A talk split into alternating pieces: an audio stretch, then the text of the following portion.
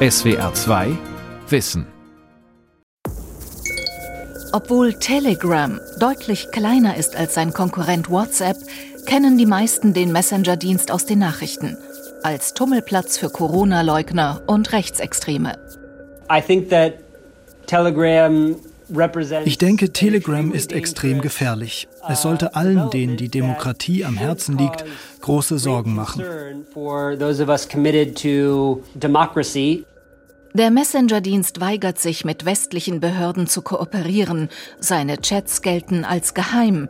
Die Server stehen an unbekannten Orten. Das macht Telegram gleichermaßen beliebt bei Aktivisten, bei Kriminellen und Extremisten sowie bei bereits einer halben Milliarde ganz normaler User weltweit. Alle vertrauen der App, die inzwischen auch Geld einbringen soll. Zu Recht? Telegram, der Messenger-Dienst als rechtsfreier Raum von Jan Karon und Tassilo Hummel. Ein Messenger-Dienst ermöglicht Kommunikation in Echtzeit, so als säßen wir einander gegenüber. Dazu müssen wir nur eine App auf dem Smartphone installieren. Was in einer Großstadt wie Berlin viele wissen, über Telegram-Gruppen kann man sich Drogen nach Hause liefern lassen, so wie andernorts eine Pizza. Asservatenkammer Berlin. Verifizierter Verkäufer. High-Quality-Gras aus Holland. High-Quality-Kokain. Speed, Ketamin. Mindestbestellwert 50 Euro. Lieferungen innerhalb von 30 bis 50 Minuten. Montag bis Samstag bis 23 Uhr. Solche Werbespots, hier etwa aus der Berliner Gruppe Fast Delivery Store mit rund 6000 Mitgliedern, muss man nicht etwa lange suchen. Sie sind allgemein sichtbar. Bestellt wird per Geheimchat. Kürzlich berichtete im RBB-Format Schattenwelten Berlin ein Drogendealer anonymisiert vor der Kamera. Er erklärt der Reporterin die verschiedenen Drogengruppen auf Telegram. Das ist auf jeden Fall so ein typischer Wochenendpost, wenn ich weiß, okay, die Leute sind hungrig. Dann geht's halt los. Ecstasy, different types, Pharmacy, different types. Fürs Runterkommen natürlich danach Diazepam, Tilidin. Viele setzen sich gerne auf Opiaten, auch am Wochenende und chillen dann einfach mal gerne ab. Zum diesem Beitrag haben 939 Leute gesehen. Dementsprechend habe ich daran noch gut Umsatz gemacht an diesem Tag. Telegram ist in Deutschland der zweitbeliebteste Messenger-Dienst und sieht seinem großen Rivalen WhatsApp auf den ersten Blick sehr ähnlich. Doch die App hat einige Besonderheiten. Etwa die Gruppenchats unter tausenden Usern oder Kanäle, deren Abonnenten nur mitlesen, aber selbst nichts posten können. Hinzu kommt eine als extrem sicher geltende Geheimchat-Funktion. Und es gibt noch einen wichtigen Unterschied. WhatsApp gehört zum Facebook-Konzern und dieser kooperiert seit einigen Jahren mit den Sicherheitsbehörden, übergibt Daten verdächtiger Nutzer und moderiert problematische Inhalte.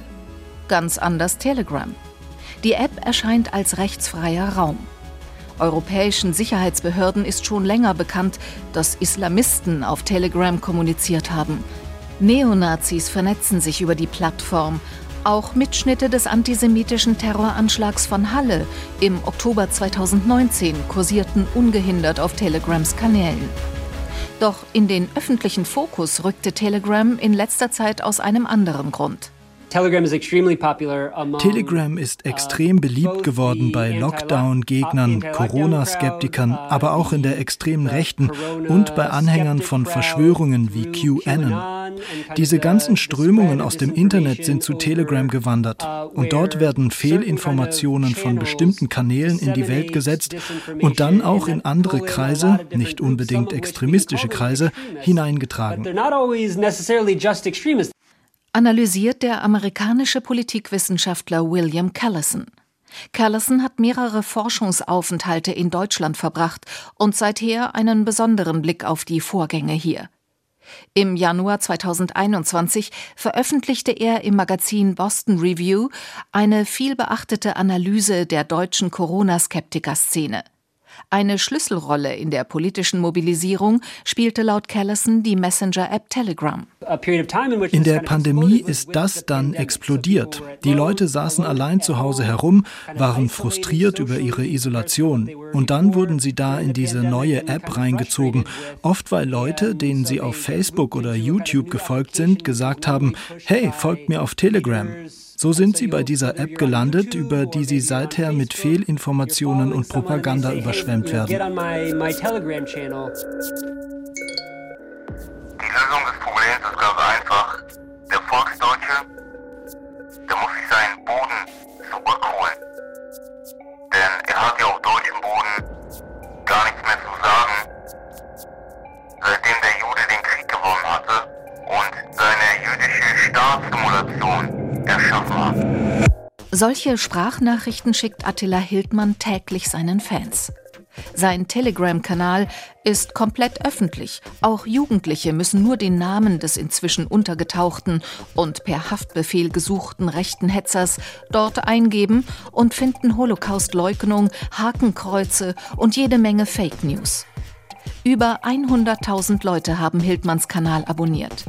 Fast 200.000 Leserinnen und Leser hat der Kanal von Eva Herrmann, die dort Verschwörungsmythen, Esoterikliteratur und Haushaltsprodukte vermarktet. Auch Sekten, extremistische Kleinstparteien und Pseudojournalistinnen und Journalisten betreiben Kanäle mit Zehn- und Hunderttausenden Abonnenten auf Telegram. Sie eint der Unmut über die Corona-Maßnahmen. Besonders beliebt ist die App bei allen, die auf den großen sozialen Medien keinen Platz mehr finden. Die wichtigste Gegenmaßnahme gegen Hass und andere strafbare Inhalte ist seit 2017 das Netzwerkdurchsetzungsgesetz. Das erst Anfang 2021 erweiterte Gesetz zwingt die großen sozialen Netzwerke in Deutschland zum Handeln, nicht aber die Messenger-Dienste. Davon hat vor allem Telegram profitiert. Telegram ist unter anderem bei Verschwörungsideologen, Rechtsextremisten sowie Reichsbürgern und Selbstverwaltern aufgrund dieses Eindrucks der Zensurfreiheit beliebt. Die Verlagerung der rechtsextremistischen Szene hin zu derartigen Diensten ist das Resultat von staatlichen und privaten Gegenmaßnahmen. Das schreibt der baden-württembergische Verfassungsschutz an SWR 2 Wissen. Löschwellen von Facebook, Twitter und YouTube haben diesen Trend im Zuge der Corona-Pandemie noch einmal beschleunigt, da dort nun auch Falschinformationen zum Coronavirus aktiv reguliert und mit entsprechenden Warnhinweisen versehen werden. Auf Telegram schanzen sich die Kanalbetreiber als Unternehmer für Verschwörungen und Fake News ihre Nutzer untereinander zu. Anders als etwa auf Twitter geht das hier nicht über einen Algorithmus, sondern über die Weiterleitungsfunktion. So können sich die Anführer der verschiedenen Kanäle gegenseitig bewerben und verlinken und die Nutzer geraten immer tiefer hinein. Der US-Forscher William Callison hat die deutsche Querdenkerszene, genauer gesagt ihre Aktivitäten im Internet, untersucht. Hier sind längst nicht alle rechtsextrem wie Attila Hildmann, der wegen Sperrungen bei Facebook und Co. mit seinem radikalen Weltbild zu Telegram umziehen musste. Doch Callison hat festgestellt, dass auch für eher gemäßigte Corona-Skeptiker Telegram äußerst beliebt ist. Ein Problem, denn Telegram hat großes Radikalisierungspotenzial. Man leitet ihnen Inhalte weiter, und zwar in Gruppen, die sie sich selbst ausgesucht haben oder die vielleicht sogar ihren Familienkreis berühren. Da glauben sie natürlich eher, was ihnen da erzählt wird.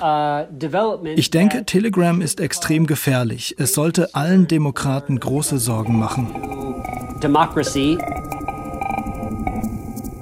Es ist ein weitgehend widerspruchsfreier Raum, der dann für Nutzer auch eine andere Realität schafft. Da lässt sich in Teilen zuschauen, wie Thesen, die dort aufgestellt werden, immer demokratiefeindlicher werden. So Lars Wienand, Investigativjournalist bei der Nachrichtenwebsite T-Online.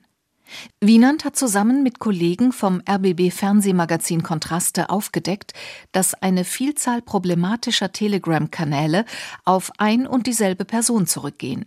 Einen IT-Spezialisten, der sich als Lebenskünstler geriert, laut dem thüringischen Verfassungsschutz den Reichsbürgern nahesteht und sich Frank der Reisende nennt. Die Recherche wirft ein Schlaglicht darauf, wie Telegram als politischer Raum genutzt wird. Beispiel Thema Corona-Skepsis. Dass diejenigen, die mit diesem Thema sich identifizieren möchten oder können, eine Möglichkeit haben, eine Plattform haben, darüber miteinander sich auszutauschen. Sagte der Telegram-Profi Frank der Reisende in einem Interview mit Kontraste, das im April 2021 ausgestrahlt wurde. 4000 Telegram-Gruppen soll er als riesiges Netzwerk aufgebaut haben. Journalist Wienand berichtet, dass Frank seine Dienste führenden Querdenkern, aber auch Rechtsextremen und Verschwörungserzählern wie Xavier Naidu für Geld anbietet. Er hat feste Kosten und er hat auch Tarife quasi, äh, Vorstellungen, dass er wohl äh, für, für Nutzung seiner Bots oder Bots, die er beauftragt hat, äh, die über ihn äh, laufen, dass er dafür dann auch eine Aufwandsentschädigung bekommt. Bots, noch so eine Besonderheit von Telegram. Die App erlaubt es versierten Tüftlern wie Frank, selbst kleine Programme zu entwickeln, die dann automatisiert Gruppen moderieren und ihren Administratoren damit Arbeit abnehmen. Mit seinen riesigen Kanälen und Gruppenchats und seinen über 500 Millionen Nutzern ähnelt Telegram zunehmend einem sozialen Netzwerk. Dazu passt, dass die App-Betreiber Ende 2020 angekündigt haben, in den Kanälen bald Werbung zu schalten und Premium-Funktionen anbieten zu wollen und damit erstmals öffentlich sichtbar Geld mit der App zu machen. Deshalb meinen Kritiker, wie die Digitalpolitik-Expertin von Netzpolitik.org, sollte der deutsche Staat Telegram wie eine Social-Media-Plattform dazu verpflichten, gegen rechtswidrige Inhalte vorzugehen. Denn freiwillig dürfte sich Telegram nicht in diese Richtung bewegen. Im Gegenteil. Das anarchische Element ist Markenkern des Dienstes dass sich Telegram immer präsentiert als Messenger, der nicht mit Staaten kooperiert und insofern auch staatsfern ist. Und dass es deswegen ja auch ein mhm. Grund sein kann, warum Personen, die jetzt halt quasi gegen das aktuelle System sind, dahin abwandern. Sagt die Kommunikationsforscherin Chantal Gärtner. Sie ist Co-Autorin einer Ende 2020 veröffentlichten Studie der Universität Greifswald für die Landesmedienanstalt NRW, die erstmals in Deutschland Telegram auf rechtswidrige Inhalte untersucht hat. Ihr Forscherkollege Jakob Jünger erklärt, dass Geschichten wie die von Frank dem Reisenden kein Einzelfall sein dürften. Eine für uns zentrale Erkenntnis von dem, was wir beobachtet haben, ist dass die eben nicht immer so Graswurzelbewegungen sind, die einfach so bottom-up entstehen aus den Interessen und dann finden sich Gleichgesinnte, sondern dass die eben zum Teil auch sehr strategisch koordiniert werden. Neben dem Feld des Rechtsextremismus fanden die Kommunikationswissenschaftler Chantal Gärtner und Jakob Jünger die meisten Rechtsverstöße in den Bereichen Drogenhandel, Dokumentenfälschung und Pornografie. Und zwar flächendeckend in öffentlich zugänglichen Gruppen und Kanälen. Interessanterweise scheint Telegram im Pornobereich Inhalte zu sperren. Die Wissenschaftler vermuten, dass es irgendwelche Strukturen im Hintergrund geben muss. Doch kriminelle Geschäfte und Volksverhetzung laufen ungestört ab. Während auf anderen Plattformen viel restriktiver mittlerweile das Community Management betrieben wird, ist das bei Telegram erstmal völlig unklar. Da ist halt am Ende, muss man sagen, gibt es halt eine Person, die darüber entscheidet, was auf dieser Plattform passiert und was auf dieser Plattform nicht passiert. Und das ist halt der Gründer von Telegram. Das ist ja eine, eine hierarchisch durchstrukturierte Organisation. Und das ist ähm, erstmal auch hochproblematisch. Ja. Gemeint ist ein Mann namens Pavel Durov. Durov ist Russe, kleidet sich wie Keanu Reeves in Matrix und ist bekennender Libertärer. Mit Anfang 20 baute er das russische Facebook-Pendant W-Kontakt hier auf, fiel jedoch 2012 bei den russischen Behörden in Ungnade, weil er sich weigerte, Putin-kritische Gruppen zu sperren. Letztlich verließ Durov W-Kontakte, das heute regierungsnahen Geschäftsleuten gehört, besorgte sich die Staatsbürgerschaft eines Karibikstaates und gründete im August 2013 Telegram. Um Putins Behörden dieses Mal zu entgehen, verlegte Durov Telegram erst nach Berlin. Er führte die russische Regierung, die Telegram bis Sommer 2020 verboten hatte, durch seine geschickte Serverinfrastruktur so an der Nase herum, dass die App für Millionen von Russen online blieb. Heute arbeitet Telegram nach eigenen Angaben von Dubai aus. Wo auf der Welt die Server von Telegram stehen, ist unbekannt. Pavel Durov und sein Team geben keine Interviews. Die App hat nicht mal ein Impressum und auch eine Anfrage von SWR2 Wissen blieb unbeantwortet. Doch Telegram hat auch eine andere Seite, eine helle, wichtige Seite. Also äh, Pavel Durov gilt nicht gleich als ein Held in der russischen Protestbewegung, aber ist er schon eine sehr wichtige Figur. Die, die russische Regierung versucht natürlich immer wieder Telegram zu äh, unterminieren, weil es wird natürlich nicht übersehen, dass äh, sich die Protestbewegung ausschließlich per Telegram vernetzt hat. So die Russin Dasha Dudley, eine Putin-Kritikerin, die mit ihrem britischen Mann in Berlin im Exil lebt. Hier organisiert sie Protestveranstaltungen, um auf Menschenrechtsverletzungen und Demokratieprobleme in ihrer Heimat aufmerksam zu machen. Per Telegram sind Dudley und ihre Mitstreiterinnen und Mitstreiter beim Protestcamp am Brandenburger Tor dabei, wenn Oppositionelle in Russland auf die Straße gehen. Wir vernetzen uns wirklich äh, über Telegram vor allem.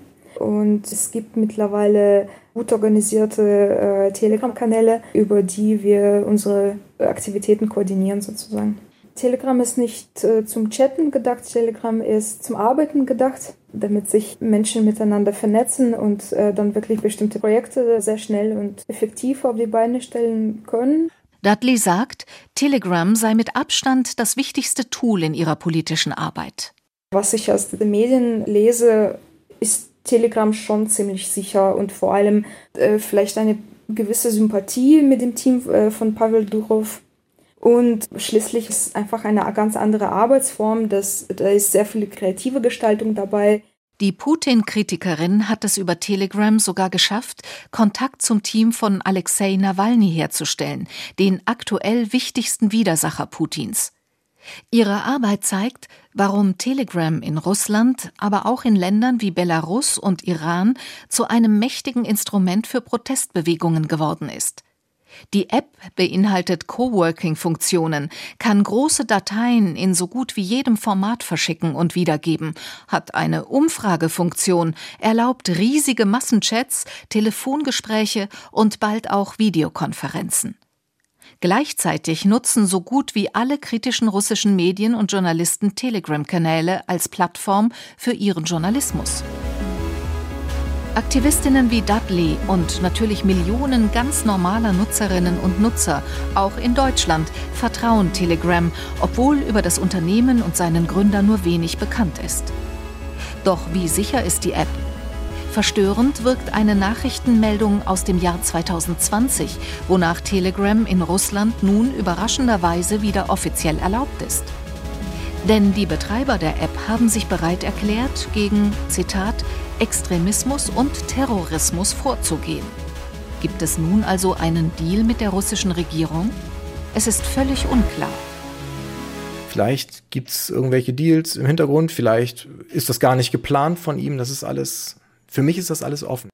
Jörg Janikos arbeitet am Fraunhofer Institut für sichere Informationstechnologie in Darmstadt als Experte für IT-Forensik. Er analysiert, wie sicher die Daten der User und Userinnen bei Telegram sind.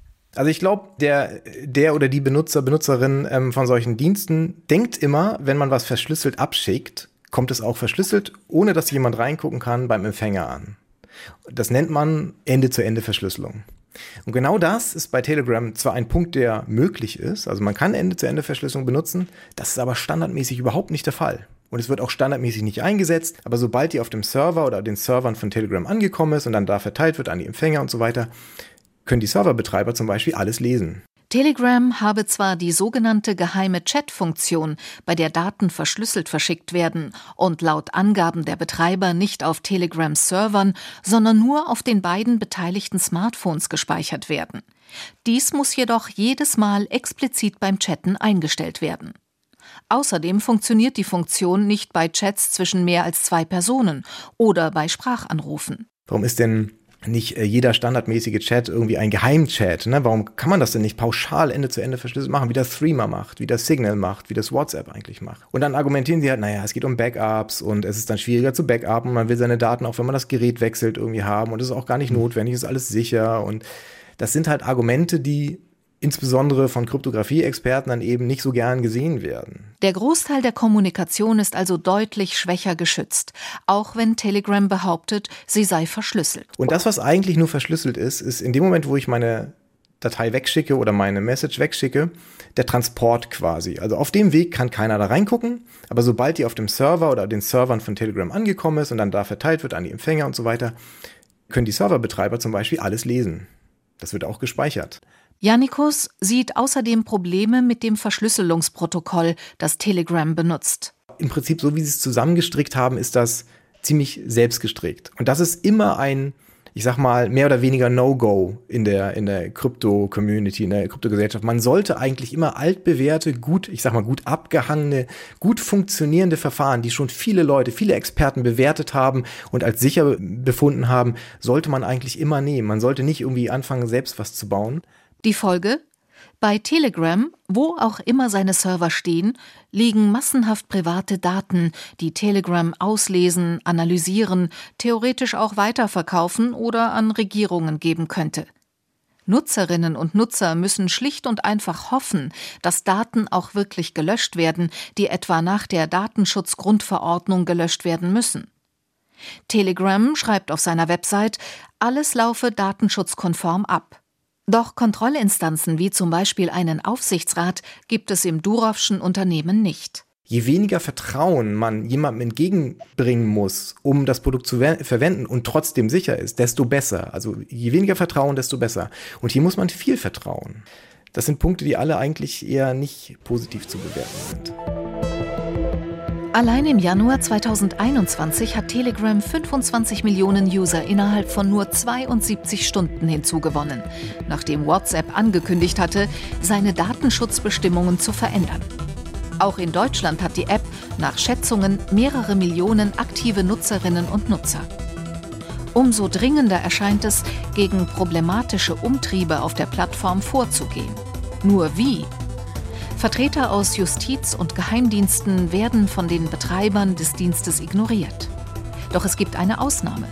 Europol in Den Haag. Die Behörde hat es geschafft, dass Telegram mit ihr kooperiert. Wenn Europol Inhalte und Nutzer rund um Aktivitäten des Islamischen Staats meldet, dann sperrt Telegram diese. Aber wie genau ist diese Kooperation zustande gekommen? Die Kooperation mit Telegram basiert auf einer vertrauensbasierten Beziehung mit der Plattform. Über das Melden von Inhalten hinaus pflegt unsere Ermittlungseinheit einen steten Austausch mit Telegram, um über neue Trends beim Missbrauch durch Terroristen zu informieren und Telegram bei der Verbesserung ihres Mechanismus zum Aufspüren von Inhalten zu unterstützen. Heißt es in einer E-Mail von Europol an SWR 2 Wissen. Wir unterstützen freie Meinungsäußerung und friedlichen Protest, aber Terrorismus und Propaganda von Gewalt haben keinen Platz auf Telegram. So wird ein Telegram-Sprecher in der entsprechenden Europol-Pressemitteilung zitiert. Im Bereich Rechtsextremismus scheint das allerdings nicht zu gelten. Auf unzähligen deutschen Kanälen finden sich Hass und Hetze. Und Telegram tut nichts, fast nichts. Nach Informationen der digitalen Nachrichtenplattform Netzpolitik.org soll Telegram nach dem Sturm von Trump-Anhängern auf das Kapitol am 6. Januar 2021 gegen einige Rechtsextreme in den USA vorgegangen sein. Wohl aus Sorge, es könnte ansonsten von Google und Apple aus den App Stores geworfen werden, wie es der App Parler widerfahren ist. Wirtschaftliche Aspekte scheinen die Betreiber also durchaus zu interessieren. Guten Morgen, liebe Kolleginnen und Kollegen. Bitte nehmen Sie Platz. Der Deutsche Bundestag in Berlin im Mai 2021. Beraten wird ein Gesetz, mit dem die Bundesregierung den deutschen Sicherheitsbehörden mehr Befugnisse zur Überwachung von Messenger-Diensten verleihen will. Im Kern der Gesetzesreform steht eine Regelung, die Innenminister Horst Seehofer schon lange fordert. Der deutsche Verfassungsschutz soll gefährliche Personen künftig in Messenger-Diensten ausspionieren dürfen. Per spezieller Software genannt Staatstrojaner oder auch Quellen-TKÜ, mit denen die verschlüsselten Nachrichten von Telegram, WhatsApp und Co. direkt auf dem Smartphone ausgelesen werden können. Ähnliche Befugnisse plant der Innenminister auch für die Bundespolizei. Die Opposition ist entsetzt. Eines muss man dieser großen Koalition ja lassen. Die Seehofer-Doktrin wird konsequent umgesetzt. Alle dürfen alles. Statt Rechtssicherheit auch für die Mitarbeiterinnen und Mitarbeiter zu erhöhen, legen Sie dem BFV mit der Quellen-TKÜ gleich das nächste offen verfassungswidrige Ei ins Nest. Und so wetterten die Netzpolitiker Benjamin Strasser von der FDP und Konstantin von Notz von den Grünen in der ersten Bundestagssitzung zum Thema. Die Bundesregierung hielt dagegen. Es gehe darum, den Rechtsstaat zu schützen. Und so haben auch einige Bundesländer bereits Polizei und Staatsanwaltschaft mit ähnlichen Rechten ausgestattet. Auf europäischer Ebene gehen die Pläne sogar noch weiter. Auch auf Druck des deutschen Innenministers Horst Seehofer wird in Brüssel über eine sogenannte Backdoor-Lösung nachgedacht. Betreiber von Messenger-Diensten sollen verpflichtet werden, bereits in das Verschlüsselungsprotokoll absichtlich eine Schwachstelle einzubauen. Die Idee? So könnten Behörden Kommunikation anzapfen, auch ohne auf das einzelne Smartphone zuzugreifen.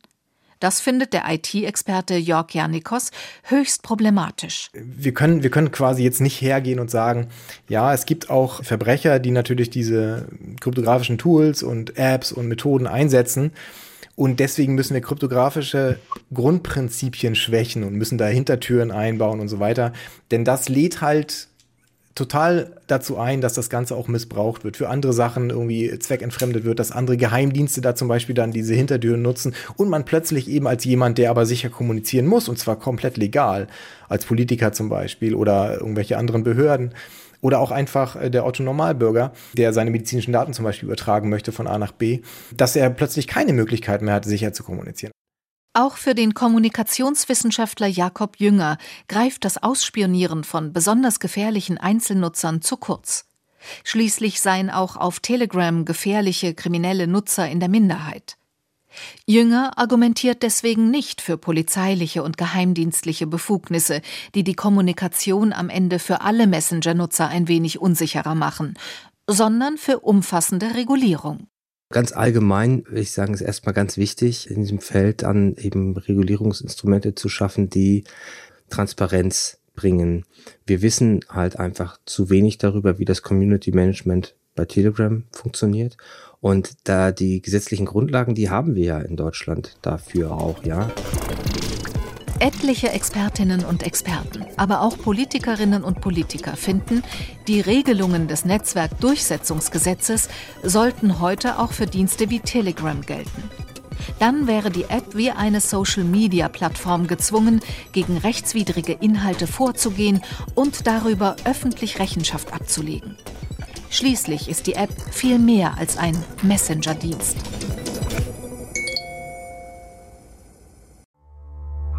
SWR 2 Wissen. Manuskripte und weiterführende Informationen zu unserem Podcast und den einzelnen Folgen gibt es unter swr2wissen.de.